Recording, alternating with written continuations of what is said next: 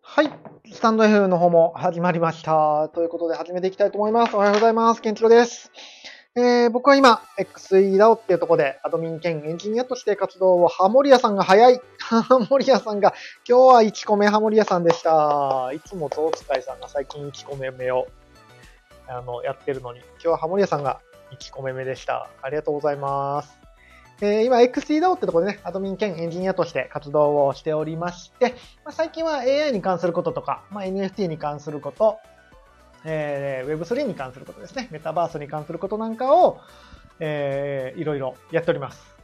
で、えー、本業の方ではね、フォトグラファーをやってまして、写真をなりわいに生きておりまして、まあ、エンジニアであり、フォトグラファーっていうところで、アートとロジックを、アートとロジックをなりわいにして生きてる人間でございます。そういう観点からね、このチャンネルでは最新のテック系ニュースをピックアップして雑談をしていくチャンネルになってます。で、えー、Twitter スペースとスタンド FM の方同時配信をしておりまして、えー、スタンド FM の方ではね、皆さんこう、早速、ハムリアさんがウェイって言ってますけど、エイジさんいつもありがとうございます。エイジさんも早い。エイジさんが2個目目です。えー、っと、スタンド FM の方はね、こう皆さんのチャットを拾いながらやってますので、スタイフの方が多分音声もね、いいはずですので、えスタイフの方でぜひ聞いていただければと思います。と言いつつ、Twitter スペースでもいいですよ。全然。聞きやすい方で。ただね、まあ、スタンド F の方しか配信しない回もありますので、えー、気が向いたらフォローしていただけると嬉しいです。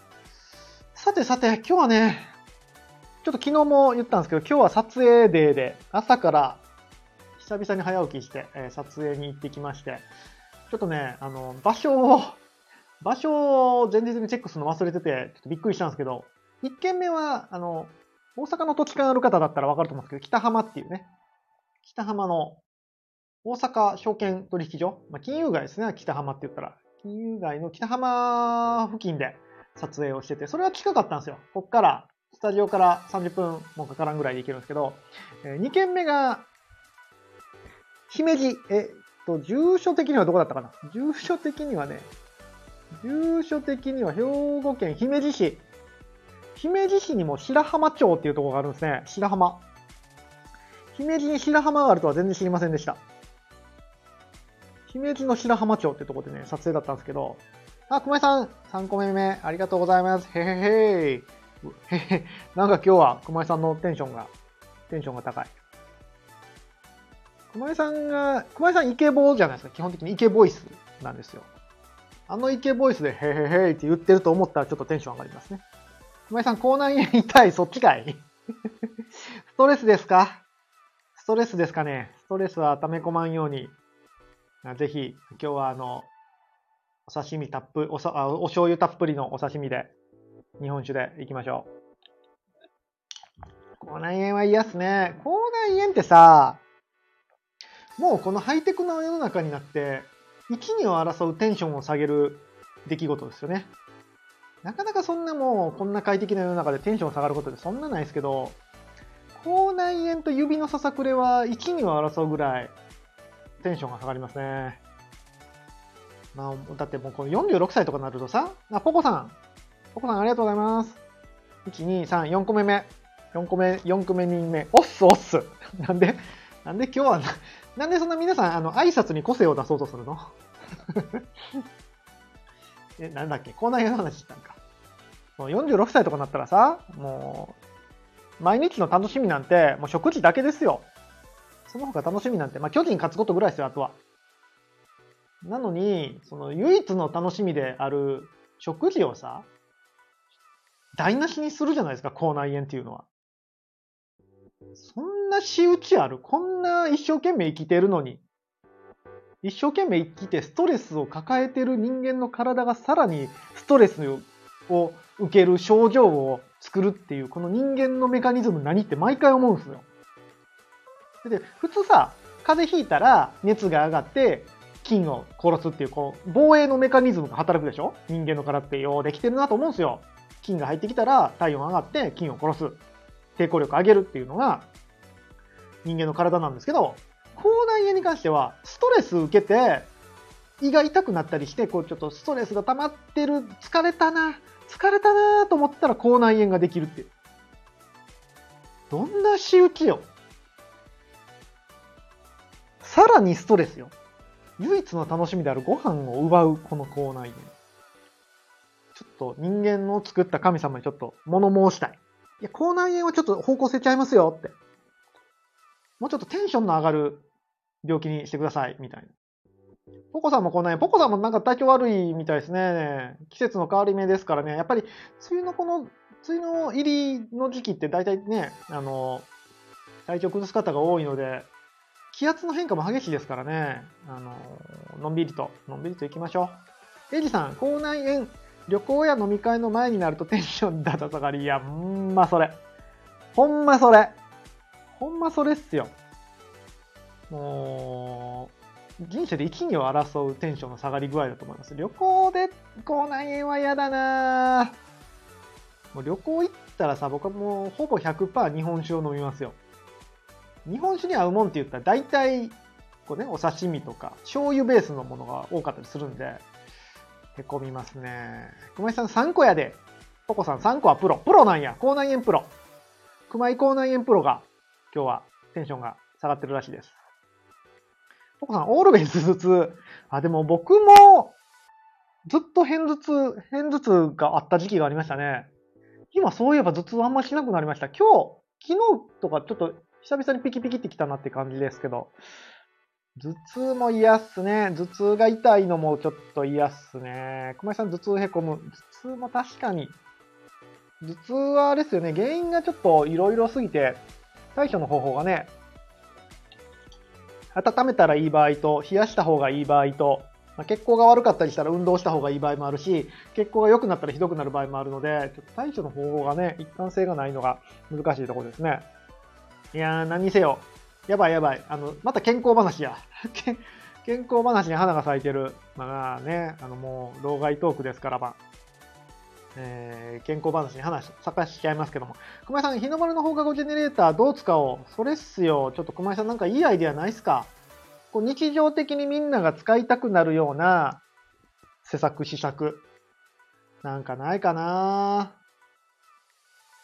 なんかね、今日も電車乗ってる時に考えてたんですよ。その姫路まで行ってってね、帰り。今日 iPad を持っていくの忘れたんで、ちょっとあんま仕事できなかったんで、ちょっともう今日は思考を吹ける電車にしようと思って、ずっと考えてたんですけど、まあ、なかなかちょっとね、これっていうアイデアが思いつかないですね。と思ってたら寝ちゃいましたけどね、帰りは。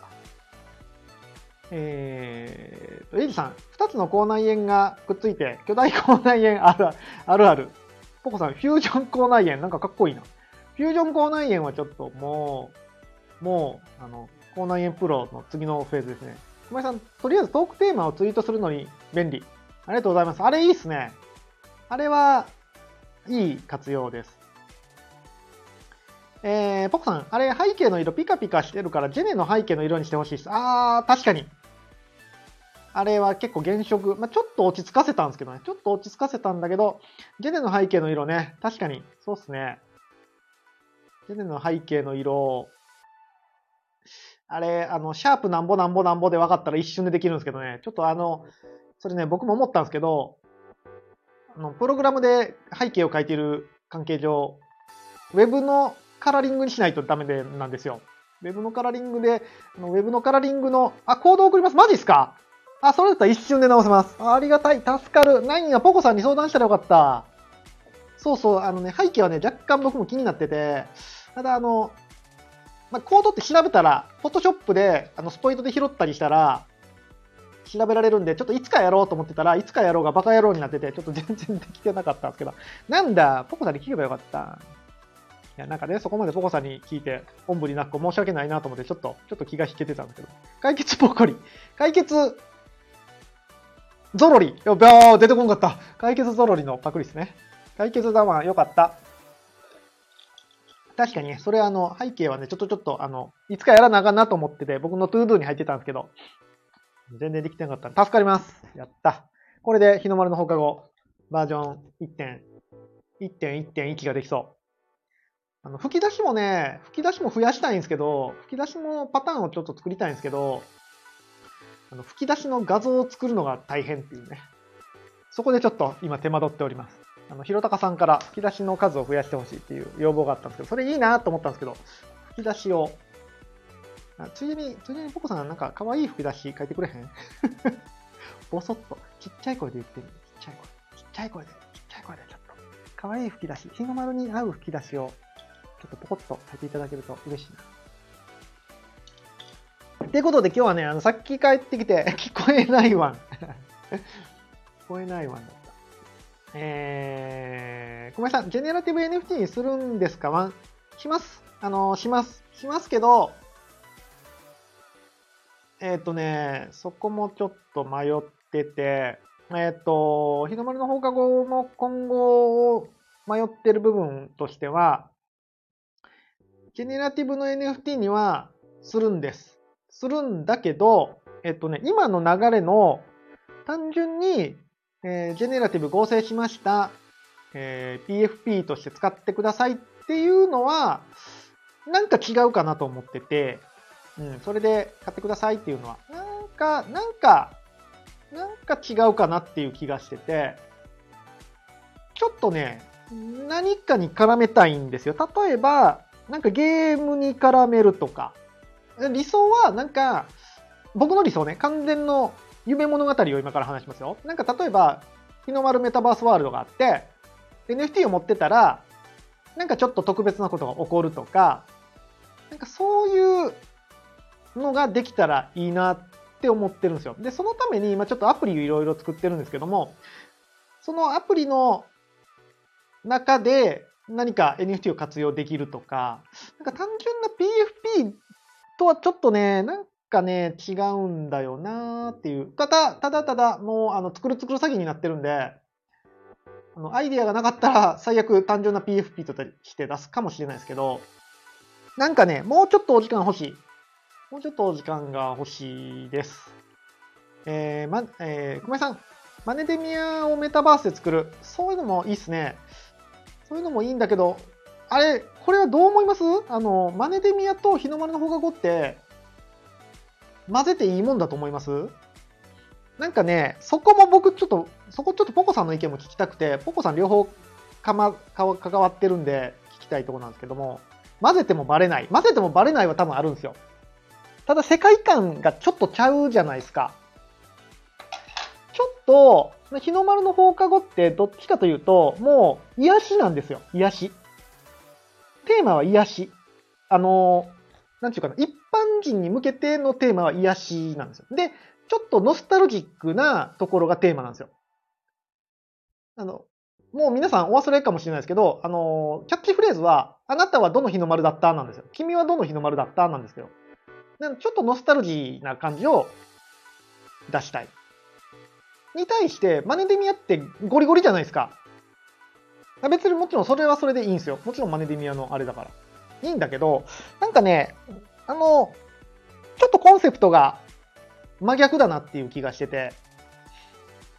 なので、マネデミアと一緒にやっていいのかなっていう思いはあります。もちろん、その、あの、あの日の丸は可愛いし、あの、混ぜてもバレないは、おっしゃる通りだし、それはね、あの、そうだと思います。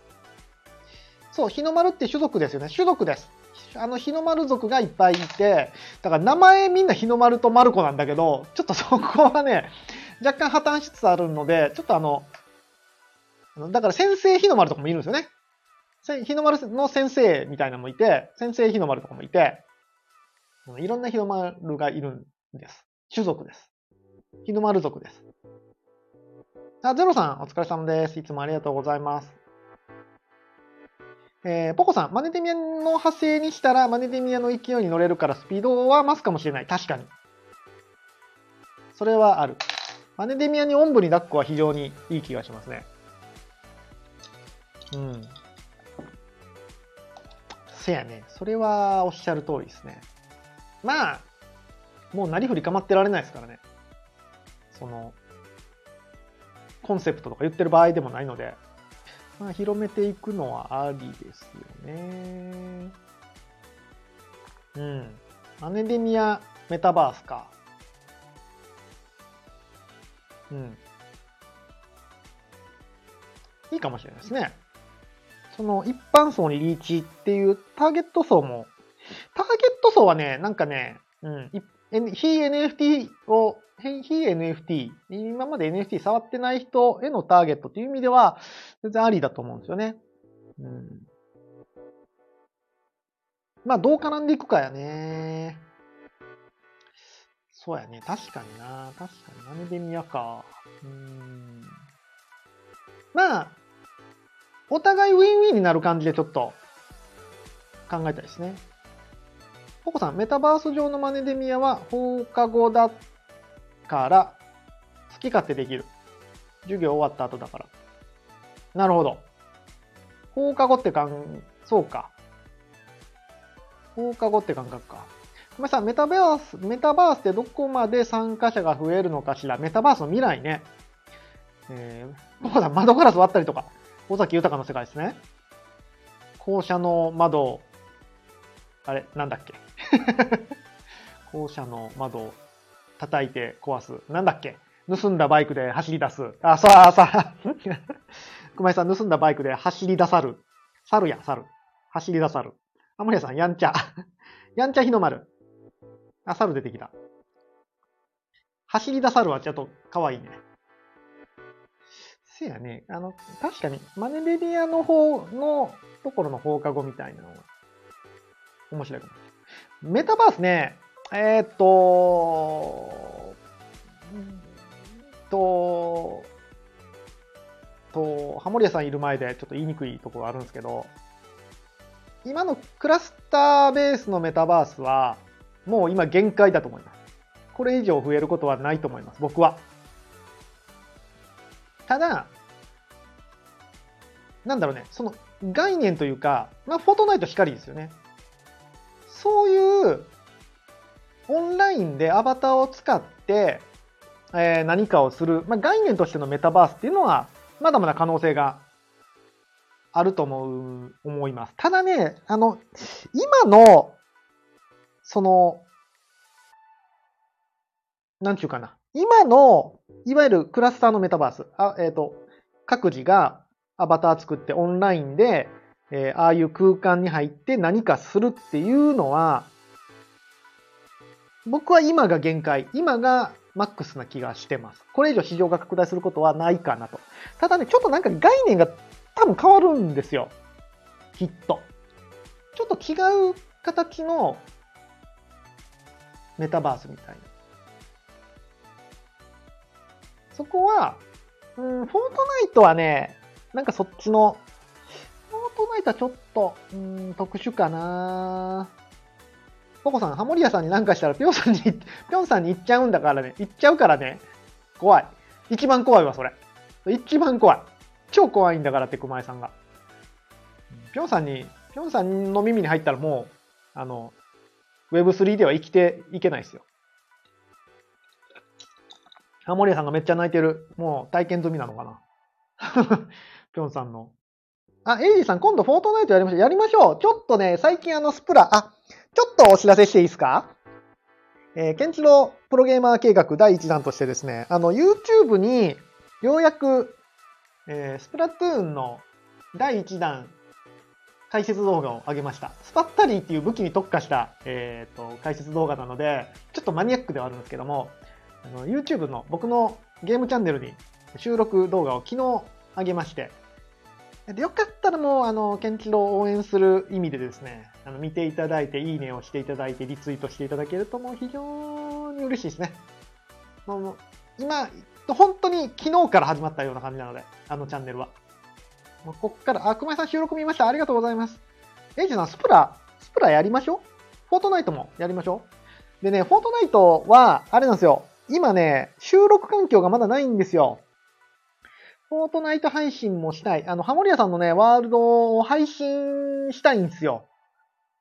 ハモリアさんのワールドで遊んでみた配信をしたいんですけど、ちょっとね、収録環境がないんですよね。なので、ちょっとそこをなんとかしないといけない。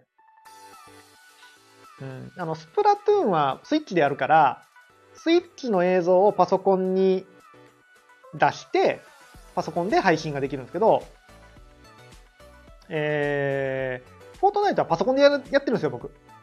なので、パソコンでやってパソコンで配信すると、ちょっとスペックが足りてないですね。多分、フォートナイトがほぼ動かない。ので、パソコンでやるんだったら、配信環境を別のパソコンに持っていかないといけないので、あ、そうだな。あのーちょっとね、これね、ちょっとこれ完全に僕の内々の話で申し訳ないんですけど、僕、フォートナイトは家に、家に環境があるんですよ。キーボードとマウスとマウスパッドをあのゲーミング用にしてるので、あの家のパソコンでフォートナイトをやりたいんですね。で、配信環境は今スタジオにあるんですよ。っていう問題もあります。あの、スタジオのパソコンね、トラックボールなんですよね。作業効率を良くするために。トラックボールではね、ちょっとフォートナイトできない、まあ、できなくはないけど、あの、僕のいつもの強さが出せないので、ちょっと家に配信環境をね、持って帰らないといけないっていうのもあって、ちょっとね、ただ、今思ったけど、ATM さえ持って帰ればなんとかなるか。ATM を持って帰ればなんとかなる気がしてきた。ちょっと、ちょっと頑張って配信環境家に一回、家にも構築します。えー、ゼロさん、スプラは何でやってるんですか？スイッチですね。任天堂スイッチです。スイッチオンです。えー、PS4 しかないからできないんだよな。スイッチ買いましょう。もうそろそろスイッチも手に入るんじゃないですか？だいぶ落ち着いてきてる気がします。ハモリアさん、クラスターの限界を感じるので、フォートナイトと V、これなんて読むんですか ?V ケット？なんて読むのこれ？アプリゲーム触り始めてます。あ、アプリはね、あるかもね。アプリ、あの、だから本当にちっちゃいメタバースみたいな。V ケットでいいんだ。そうそう、V ケットかは、そうそうそう、ああいう感じは一個方向性としてある気がします。本当になんか、うん、もっとロー、フォートナイトってどちらかというとハイエンドなメタバースだと思うんですけども、まあ、ローエンドというか、まあ、ちょっとしたメタバースみたいな。で、かつ、かつ横展開できるような感じ。のメタバースになるのか、あとは、あとはあれですね、アップルの、えー、ビュー、ん？アップル、え？ビュープロ？あ、なんだっけ？ビュー Pro？Vision Pro？Vision Pro。アップルの Vision Pro が今後どうなるかですよね。あの、プロが抜けたビジョン SE とかが今後出るんだったら、まあ、10万円ぐらいとかでサクッと出るんだったら、うんもうちょっと VR とか AR 的なメタバースとかも出てくるかもしれないですね。まあでもね、ちょうん、とりあえずメタバースっていう定義が変わると思います。今のような、今のクラスターみたいな、パソコンでバーチャル空間に入ってみんなでわちゃわちゃっていう感じじゃなくなりそうな気がする。うん。あれ、やっぱちょっとコストが、いろいろコストが高いですよね。参加する側のコストも高くて、バーチャルなんだけど、この時間、この時に集まらないとダメみたいなところもあるので、なんかね、あと、非同期コミュニケーションができ始めたら、メタバースはもうちょっと変わる気がします。どういうことかというと、これ、ここ多分ね、AI と絡んでくるんですよ。AI と絡んでくるんだけど、今って完全、メタバースは同期コミュニケーションしかできないですね。この時間に入る。何月何日何時から入って一緒にやるっていうのしかできない。フォトナイトももうそうですよね。同じ時間同じとこにいないとできないんだけど、そこにね AI が絡んでくると、多分ね、このコミュニケーションが非同期でも成立するようになってくるんですよ。おそらく。ちょっとうまく言語化できないんですけど。で、この非同期のコミュニケーションができると、えっ、とね、もうちょっとメタバースっぽくなる気はします。だから、今の Twitter とか Instagram を触るような感覚でメタバースを触るみたいな。誰もが空き時間にサクッとメタバースに入って、えー友達とコミュニケーション取れるとか。そういう感じになると、なるんじゃないかなって僕は、まあこれ完全にあの妄想ですけどね。メタバースはそうなるんじゃないかなって予想してます。うん。だから、メタバースと AI ということが絡むと、おそらく非同期コミュニケーションができるので、そしたら次のステージ、メタバースが流行るかなっていう気がしますね。完全に妄想ですけどね。えー、熊さん、ゼルダの配信が熱いと聞きました。ゼルダね、あの、嫁と息子がやってるんですよ。嫁と息子がめちゃめちゃハマってますけどね。あのー、今回のゼルダって、2作目なんですよね。2作目。えっと、前回がブレス、ブレス、うん？なんとか。今回がティアーズ・キンダム？だったっけ ?2 作目なんですよ。で、僕1作目をちょっと5、6時間、10時間ぐらいかな、やったんですけど、なんかね、僕1作目あんまハマらなかったんですよね。あの、ゲームとしての没入感はすごいっすよ。やっぱり、世界観の作り込みとかで、あの、その場にいる感じとか、リアリティというか、そういうのはすごくて、ゲームとしてはすごいなと思うんだけど、なんかどっちかというと、あれは動物の森とかにはまる人がはまるかもしれないですね。うん。ちょっとね、冒険あるんだけど、ちょっとスローライフなんですよ、結構。結構いろ、何をするにも時間がかかって。僕は結構ね、あの、ゲームは、ハイスピードな、ガンガンガンガンテンション上がるゲームの方が好きなので、ちょっとね、合わない、合わなかったっすね。まあでも、うちに、うちにあるんで、そのうちやろうかなとは思うんですけど、うん。熊井さん、日の丸は動物の森にいそう、いそう、いそう。いるね。むしろいるね。むしろいるわ。もういる、きっと。いそうやな。いいな日の丸の放課後の動物の森はめちゃくちゃいいなめちゃくちゃいいなそれは。そういうゲーム作りたいね。いいないいじゃん。で、そこに NFT 絡んでくるとかもう最高やね。そこに NFT 絡めたら最高や。もともと動物の森と NFT は僕はめちゃめちゃ相性いいと思ってますからね。売り子も、ポコさんもいそうだわいるよ、もういる。えー、熊井さん、サイドキックスはスローライフだわん。そうっすね。のんびり、癒しですから、テーマ確かに。いそう。動物の森にはいいな、確かにな。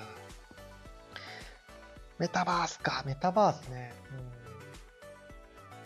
ていう感じで、メタバースはね、僕はなんかちょっと定義が変わるような気がしてます。てか、広がる感じかな。フォートナイトは、フォートナイトはフォートナイトの感じでいって、もっとゴリゴリのエンタメになるでしょうね。ゴリゴリのエンタメ。そのうちまあ、バーチャルなエンタメとしては、フォートナイト一強じゃないかなうん。っていう気がしますね。小林さん、放課後ってエモいですもんね。いや、そうなんすよ。コンセプト強いんすよ。ちょっとノスタルジーなところとかさ。いや、パチンコでプレゼントとか落としたいな日の丸の放課後で。虫取りとかしたいね。木をゆすってリンゴ落としたいね。地面掘って花植えたいね。確かに日の丸の放課後。ああ、日の丸の放課後の動物の森の日の丸の放課後バージョン欲しいな。確かに。めっちゃいい、それは。日の丸の放課後じゃない。動物の森を作れるプラットフォームないかな。動物の森こそ、あれですね。そのクリエイターに開放してほしいですね。まあ、任天堂は絶対やらないですけど。それでオリジナルキャラクターが作れたり、フォートナイトのクリエイティブモードみたいなのがあったら、めっちゃ熱いですけどね。メタバースなどうなるかなちょっと皆さんのメタバース予想も聞いてみたいな。どうなるか。今後どうなるか。まあ、エンジニア観点で言うと、1個のポイントは非同期コミュニケーションっていうとこが僕は。あ熊井さん、初期に誕生日にお花を日の丸が持ってくるのがいいって言ってた。言ってましたね。誕生日終わっちゃったよ、俺。そうじゃない。そうじゃない。今作っても1年後やん、僕、花束受け取れんの。そうか。言ってましたね。そういうのいいっすね。そうそう、そんな感じ、そういうのだ。あの、ちょっと、ちょっと持ってたら嬉しいみたいな。ポコさん気が利かなくてすいませんでした。そういうこと言ってんじゃない。そういうこと言ってんじゃないよ。そういうこと言ってんじゃない。僕が、僕が気が利いてないだけです。作っとけばよかったんです。サクッと。そうそう。なんか、ああ、いいっすね。そういう、ちょっとリアルとバーチャルをつなぐような仕組みとかいいな。ああ、なんか初期の頃それやってた。初期の頃考えてた。あの、日の丸の放課後を持ってる人同士が近くにいたら、ちょっと反応するみたいな。とかね、ちょっと考えてました。ちょっとリアルと混ぜたいなっていうのをね、ちょっと、あ、あの人、あの人日の丸持ってる人かも、みたいな。とか。で、その NFT 同士のキャラクターがちょっと、まあもちろんこれスマホ上ですけどね、会話するみたいな。とかね。考えてましたけど、ちょっとリアルと混ぜたなんかっていうのをやりたいですね。ポコさん、私8月なんで、あ、8月っすか ?8 月は暑いっすね。ようわからんけど。ごめんなさい、お花は残る。そうっすね。そうっすね。そうっすね。そうっすね。日の丸にはあげられる。何を？お花を？お花をいいなポコさん、いい。でも放課後あんまり関係ない。確かに。確かに。あーちょっと学園っぽく、学園っぽく、うん、学園っぽく、ちょっと無理やりそこはね、もう無理やりなんか学園にしたらいいんですよ。無理やり。だから、送られてくるのは花かもしれないし、えー、サッカーボールかもしれんし、サッカーボールいらんな、別に。ラグビーボールかもしれんし、えー、っと、お茶かもしれんし、スノボーかもしれんし、雪玉かもしれんし、ちょっと今めっちゃ適当に言ってるけど。いやもうそこは何とでもこじつけができるでしょう。放課後っていうのはもう意味が広いですから。無限にこじつけができるはず。確かになそれはいいなやっぱこうやって皆さんで話してたらなんかちょっとアイデア出ますね。こういうのがやっぱ大切やな思い出してきました、だんだん。だんだん、忘れてたんかいっていう話ですけど、そうだった。そうそう、お花とか言うてた。まずはちょっと、認知を取って。あと、アプリとの連携ですね。なので、一応今の日の丸の放課後ジェネレーターをちゃんと盛り上げて、あと、そこもね、NF と絡めていく、いく予定で進めているので、うん。あと、日の丸の放課後のツイッターアカウントをどうしようかな。ボット化します？ボットにしてなんか定期的になんかつぶやかせます？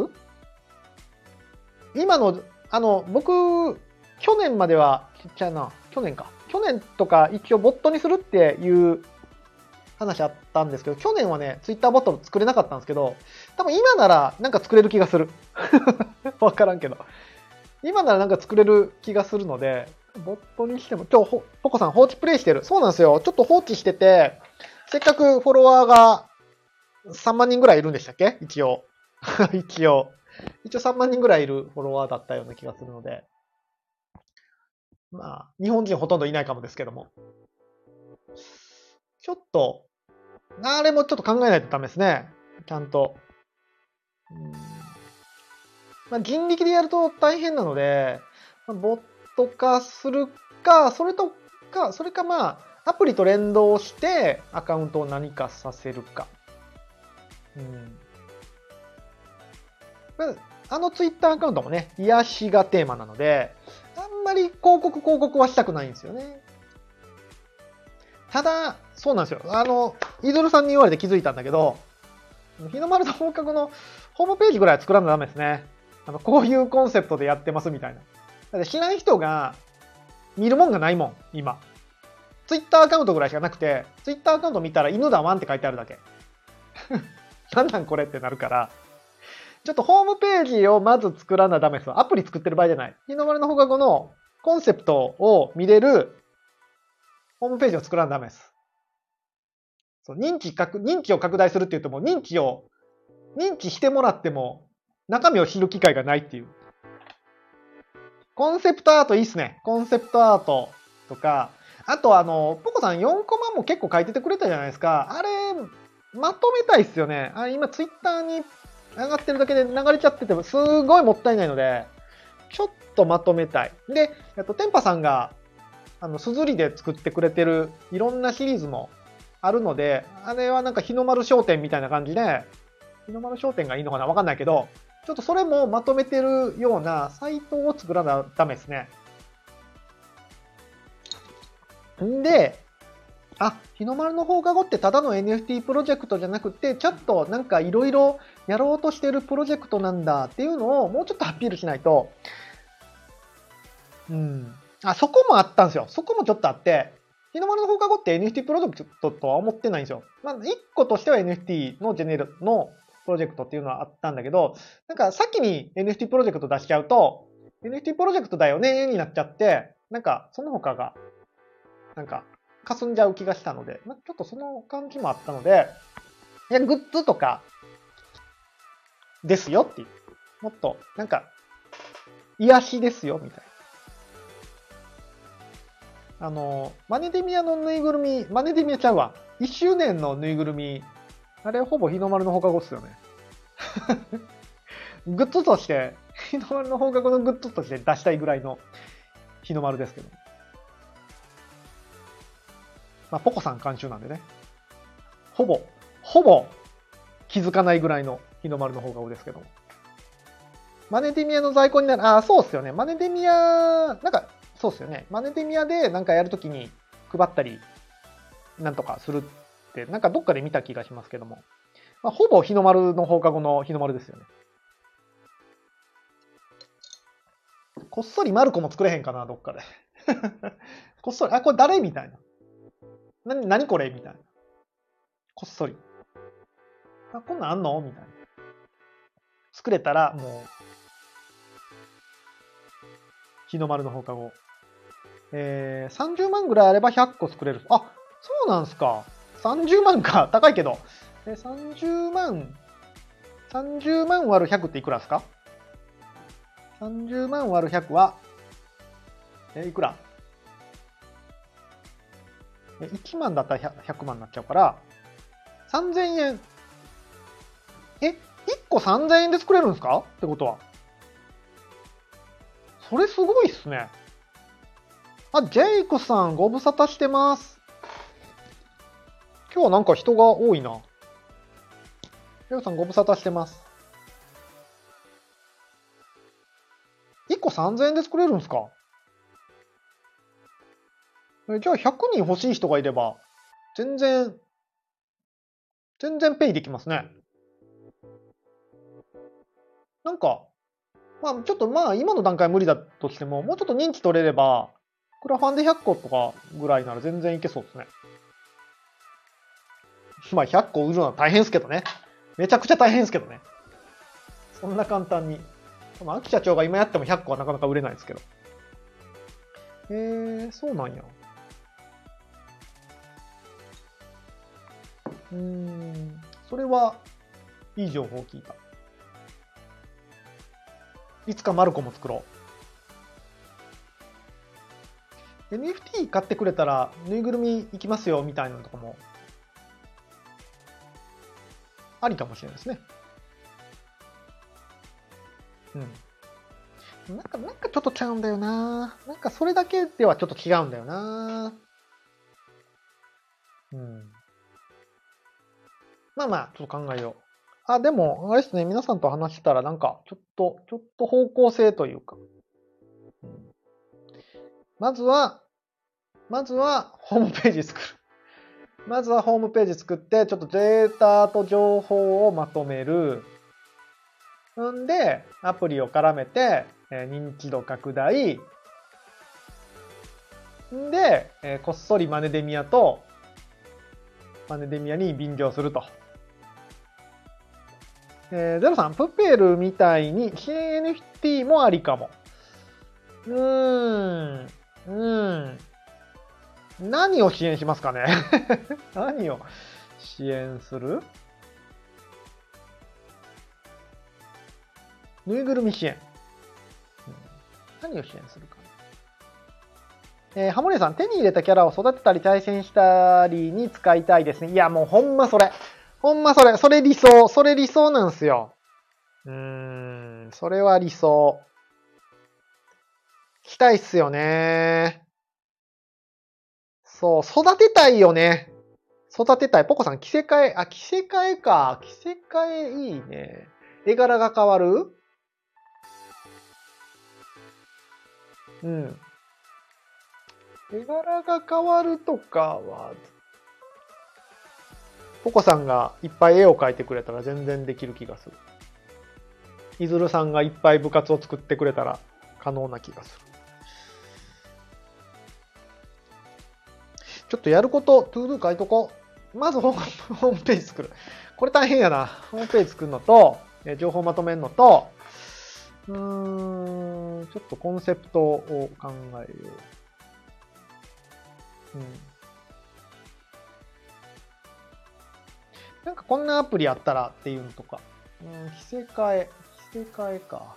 アプリでちょっとなんかその育てる系アプリみたいなのが作れたらおもろいかもしれないですね。それはでも、でもそれは自分の所持してる NFT の方がいいのか。そこはやっぱ所持っていう感覚が欲しいですね。うーん。うんうんうんうんうん。なるほど。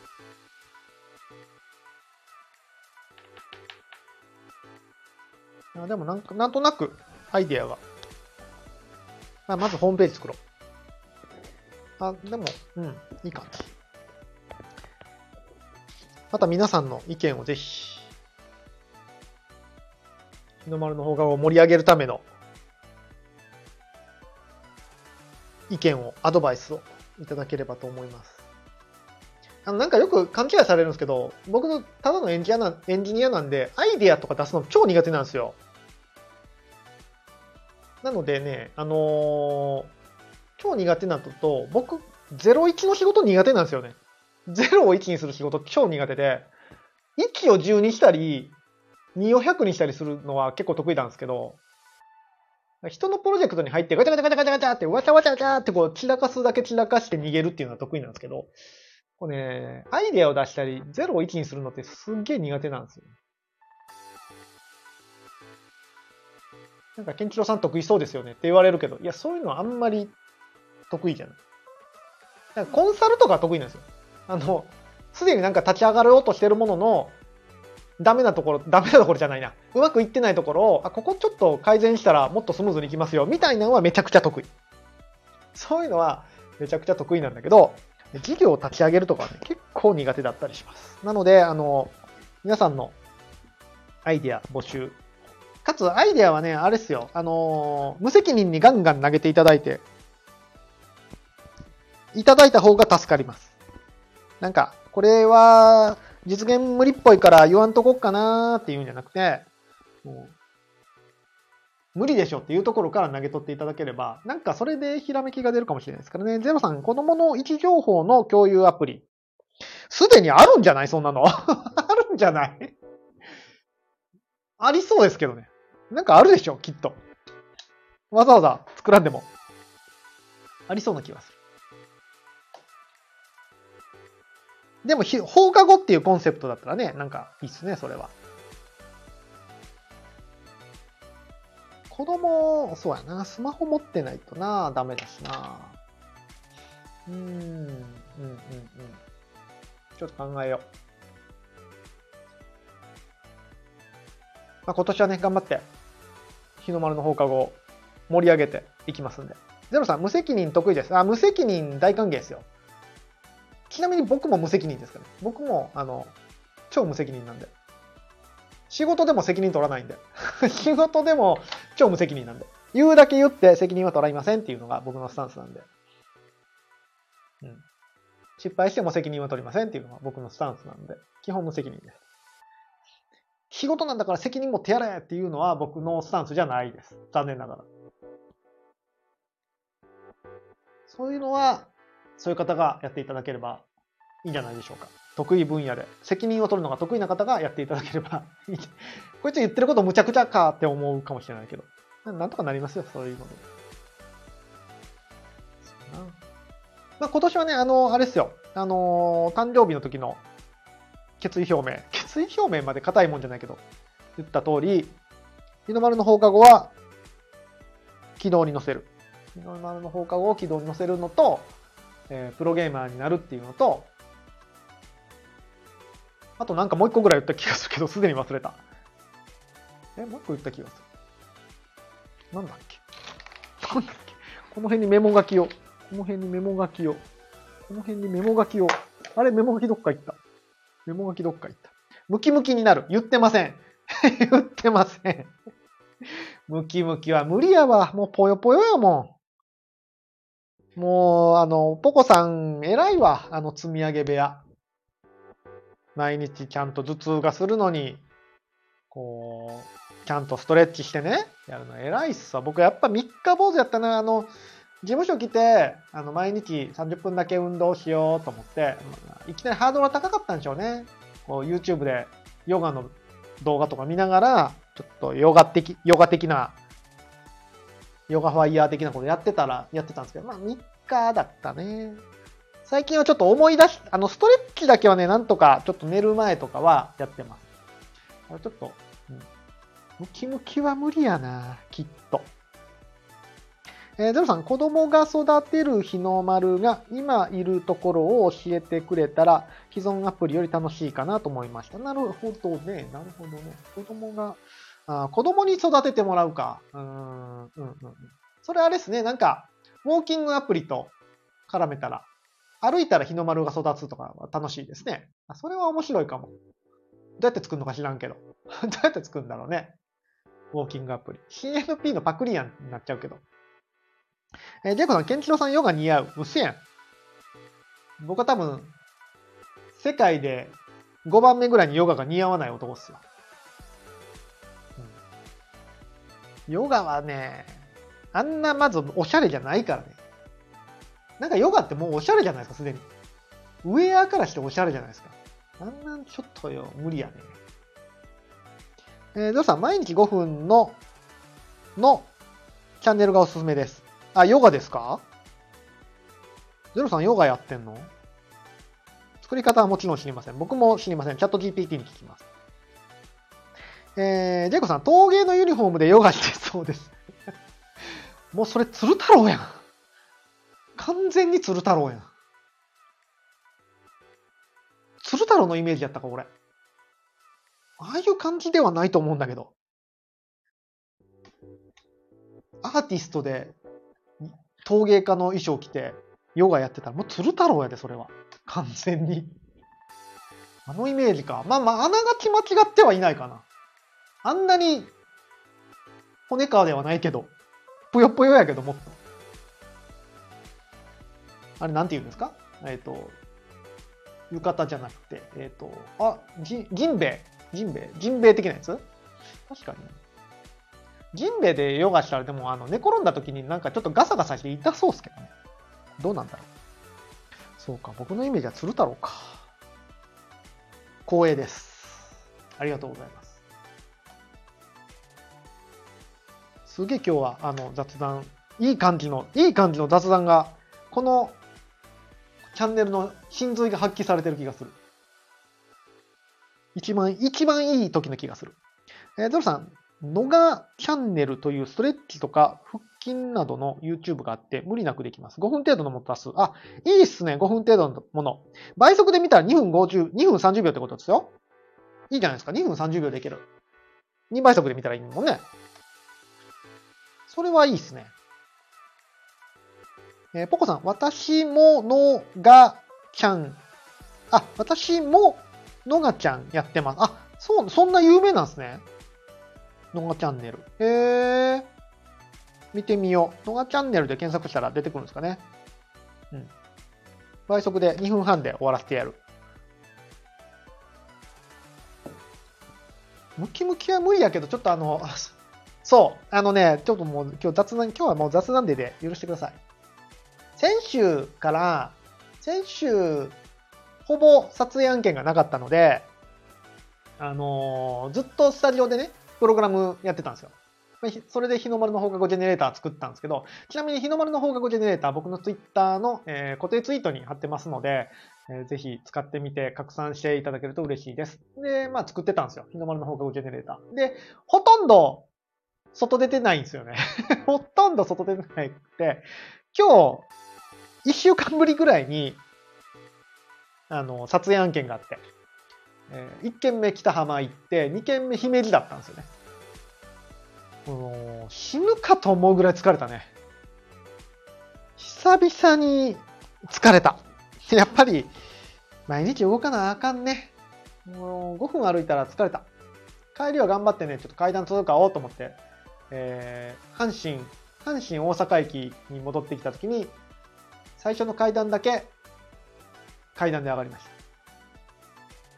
環状線の階段はしんどかったんでエスカレーター使いました。ダメだね。ちょっと。えー、ゼロさん、倍速は意味ないと思われ。ポコさん、倍速でやれよ、絶対に。どっち？倍速の方がしんどいの？倍速の方がしんどいんかな？まあでも2分半やったら、なんとか耐えれるんじゃない？どうやろう？ちょっとやってみな。やってみなわからへんな。えー、ゼロさん、倍速で動くならあり？え、そんな動き系？あ、そういうこと。筋トレを、あ、そういうこと？あ筋トレ倍速は辛いね。腕立て伏せ倍速でやるってことでしょ？それは無理やね。でも、あの、倍速で数半分ぐらい。倍速で数半分ぐらいにしましょうか。倍速無理やな。腕立て倍速は無理やな。むしろ2分の1やないと無理やな。2分の1でも長くなるから無理やな。当倍か。結局、結局当倍か。当倍がいいんですよ。知らんけど。ちょっとやってみよう。のが、のがチャンネルだって。みんなで健康になりましょう。やばい。あの、40代の、40代のスタイフで健康の話しだしたらもう終わりですよ。えー、ゼロさん、すぐ終わるから半分にしなくても。まあ5分だからね。5分なら5分ならなんとかなるでしょう。よぼよぼでも。頑張りますわ。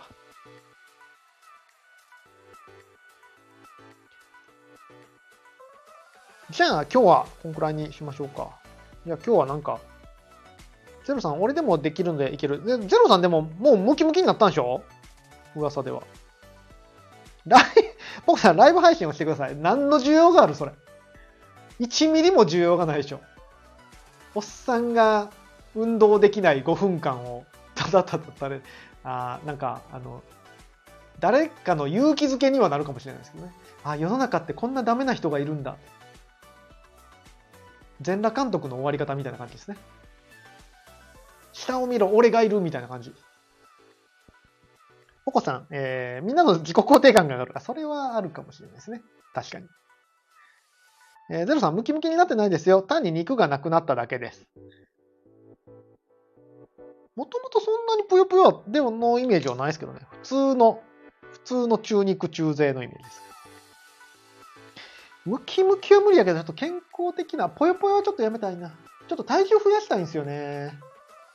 筋力つけて。あのー、体型変わってないけど体重減ってるんでね、筋力多分落ちて。ちょっとね、筋トレ、あの、筋力を、筋力ちゃう。うん、筋肉を増やしていきましょう。筋肉増やしチャンネルでいきましょう。なんでこんな話になったんだっけ？なんでこんな、あれ？メタバースの話してましたよね。メタバースの話をしてたはずが、なぜか筋肉の話になってる。健康の話になってる。ダメだって。40代の配信で健康の話し出したらもうそれは終わりだって。なんでこんな話になったっけまあいいや。大体こういう感じでね、あの、飛び飛びで雑談をしていく部屋になりますので。今日はあれかな ?AI まとめできるかな？この話で。AI のまとめどうなるんだろう？ちょっと、チャット GPT に期待して AI のまとめがどうなるか、ちょっと不思議、不思議発見。楽しみです。さて、じゃあ今日はこんくらいにしようかな。今日は日の丸の放課後の話で盛り上がりまして、非常にありがとうございます。ちょっと頑張って、頑張ってっていうか、うん、あの、ちゃんと本当に日の丸の放課後は、盛り上げていくので、まあ、ちょっとお時間かかるかもしれないですけども、僕の、えー、40代後半のプロジェクトとして日の丸の放課後はやっていきますので、うん、ずっとな、ちょっと長いお付き合いになるかもですけど、いろいろとやっていきたいと思いますので、えー、ご意見というか、こんなことやりたいとかね、あと日の丸の放課後に参加したいっていう方はぜひ、あの、席はいっぱい空いておりますので、えー、XE ダウンの日の丸の放課後部屋に来ていただければロールが付与されますので、ぜひ来てみてください。えー、ゼロさん、いろいろ考えてることがあるので、ぜひ参加させてください。あ、ぜひ参加してください。あの、日の丸の放課後部屋が、え、二次創作の下に日の丸の放課後部屋があるので、そこで、あの、初心表明をしていただければ。こんなことやるのでロールください。えらいハードル上がってるのはロールもらうのに。昔はロールくださいっていう普通に言うだけで、もらえ、ま、もらいましたけど。ぜひぜひ、ロール配っておりますので、日の丸の放課後来ていただければと思います。もしアーカイブで聞かれてる、この配信アーカイブで聞かれてる人いるんかな？ここまで聞いてたらすごいよね。ここまでおっさんの健康トークに耐えてアーカイブで聞いてる人がもしいて、日の丸の放課後まだ参加されてない方がいたら、来ていただいてロールくださいって言ったら、ロールをお渡ししますので、ぜひ参加してください。アイデア大募集でございます。無責任に言うので、無責任に言ってください。いろいろと。メンバーはね、マージで強強メンバーなので。ポコさんでも最近忙しいからな。売れっ子だからな。なかなかもうちょっと、なかなか構ってくれなくなりそうな気がするわ。売れっ子ポコさんが。ポコさんはまずあの、頭痛を治してくださいね。そんなことないわんって言ってるので、軽率に今後も言っていこう。頭痛と、頭痛と、片頭痛を治してください。両方頭痛やった。口内炎？じゃあ、口内炎は、熊井プロか。熊井プロが口内炎なだけか。熊井プロは口内炎を治していただいて、えポコさんは頭痛を治していただいて、みんなで健康になりましょうという締めで今日は終わりたいと思います。じゃあ、今日はこんくらいにしたいと思います。明日はね、明日も多分、多分、18時には事務所戻っ、あ、ちゃう明日金曜日か。明日金曜日だ。金曜日は、ちょっと、流動的な配信になると思います。いつもは金曜日は20時から YouTube ライブをやるって言ってたんですけど、えっ、と、ちょっとプロゲーマーの方の、にちゃんとやりたい気がするので、ちょっとゲーム配信をやるかもしれないし、まあ、金曜日はちょっとね、息子とプログラミングの勉強をしてるので、ちょっとその絡みもやりたいので、金曜日はまだ迷ってます。うん、金曜日の18時の方が、ライブ聞きやすいとかいう人いるんですかね？なんか金曜日って週末でちょっと時間の流れが特殊じゃないですか。一般の方。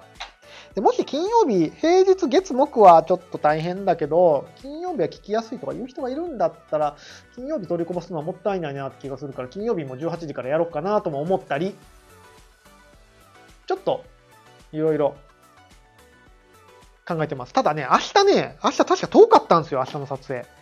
明日の撮影もま、ななんか遠かったんですよね。どこだっけ、明日。久々の撮影で、もう遠いんだよね。滋賀県。リット、リットゥリットゥか、遠いな、これまた。え、リットゥで3時終わり。まあ、戻ってこれるよね。リットゥ3時終わりは、多分まあ、戻ってこれるのは戻ってこれそうな気はする。まあ、配信するときは、えっ、ー、と、ツイッターで告知をしますので、Twitter もフォローしていただいて、まあ、音声配信するならスタンド FM は絶対やるので、スタンド FM の方もフォローしていただけると嬉しいです。ゼロさん、リットゥなら、えー、混まなければ楽勝でしょう。電車で行きますね、僕。今、車ないんですよ。車売っちゃって、車がないんで、あの、電車で行きます。車で、あの、電車で行けるかどうか知ら、ところかどうか知らないけど、電車で行けなかったそうならレンタカーですね。リットゥーか、遠いな多分、クリニックの撮影なので、まあ、そんな偏僻なとこにはないと思うんですけどね。あ、噂をしたら、ぴょん、ぴょんこりんさん、ぴょんこりんさんが来たよ。噂をしてたら。噂したん、噂したん40分前ぐらいやけど。もう終わるよ。もう終わるよ、ぴょんこりんさん。もう、ちょっと今、締めの挨拶をしようとしてたとこですよ、ぴょんこりんさん。お、おわちろん、おわちろんですよ、もう。世の中おわちろんですよ。さて、今日は、えー、日の丸の放課後の方向性がだいぶ見えたということで、しっかりと盛り上げていきたいと思いますんで、まあ、日の丸の放課後もね、引き続き応援していただいて、あとは僕がプロゲーマーになるのを頑張って応援していただけると嬉しいです。あそこ、これね、配信が1時間以上になるとね、AI の解析がすげえ長くなるんで、今日ちょっと長く、めんどくさいな。まあいいや。まあいいや。この前の誕生日会ね、ちょっと配信長すぎて、AI の解析がすげえ難しかった。えー、ポコさん、かん、き、ろさんが、はもりやさんをいじめとった。いじめてない。いじめてないよ。いじめて、嘘をつくんじゃない。嘘はダメ。ギャロに訴えますよ。さて、あ、LINENFT が探しやすくなりましたって今通知が来たな。LINENFT アップデートしたみたいですね。あんまり分かってないんであれなんですけども。そういう話もまたしたいと思います。えー、このチャンネルはですね、テック系ニュース、テック系情報を中心に、えー、雑談をするチャンネルになってまして、スタンド F の方で皆さんコメントをいただいてますが、えー、そのコメントを拾いながらやってるチャンネルです。え初コメ、初コメですっていうコメントも期待しておりますので、アーカイブで聞かれている方はぜひライブ配信も来ていただけると嬉しいです。では、今日はこんくらいにしたいと思います。ぴょんこりんさん、いじめてあげましょう。喜びます。ハモリアさんのあの性格が、あの、なんだろう。うん。ハモリアさんのいないとこでハモリアさんの性格が決まってる気が、決まっていってる気がする。そうか、ハモリアさんってそういう性格だったのね。ということで、ということを今日の締めにして、今日は終わりたいと思います。では、ではでは、ぷぷぷ。出たぷぷぷ。ではでは、明日は金曜日？一週間早いね。週末です。花金です。えー、皆さん、健康に気をつけて。週末、もう一踏ん張り、頑張りましょう。それでは皆さん、明日も、ヒーローの心で、ありがとうございました。ハモリアさん、泣いてるじゃないですか、ハモリアさん。ポコさん、エコー。そう。あのね、スタイフのね、こういう機能があるのをね、最近気づいてん。